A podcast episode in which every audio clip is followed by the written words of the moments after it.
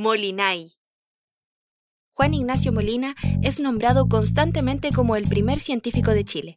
Su vida tuvo una serie de giros inesperados que, como en una novela, situó al niño nacido en una hacienda en Villalegre como protagonista de la vida científica e intelectual en Bolonia durante la Ilustración y donde nace la ciencia moderna. Molina tuvo una vida dedicada al estudio. Aprendió sobre letras y gramática, griego y latín, además de sus estudios en filosofía. Sin embargo, la naturaleza lo conmovía.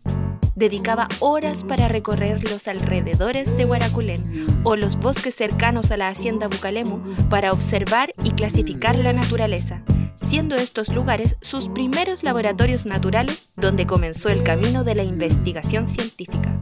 Un momento clave fue la expulsión de los jesuitas de Chile en 1767. Como muchos integrantes de la orden, Molina fue un inmigrante en Bolonia, donde vivió su mayor etapa científica.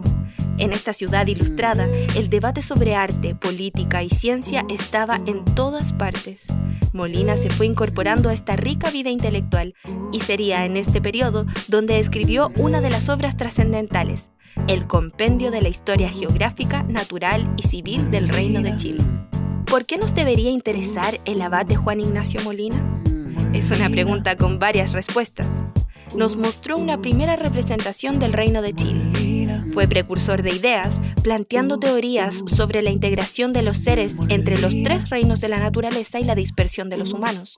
Desde su destierro, donó sus bienes para promover y fomentar la enseñanza pública con la creación del Cuarto Liceo de Chile. Molina demostró que el conocimiento generado desde las tierras maulinas puede impactar e inspirar la ciencia mundial. Molinay, el encuentro de la naturaleza, es un intento para encontrarse con Molina y el Chile donde vivió, el que añoró desde el viejo mundo y el actual.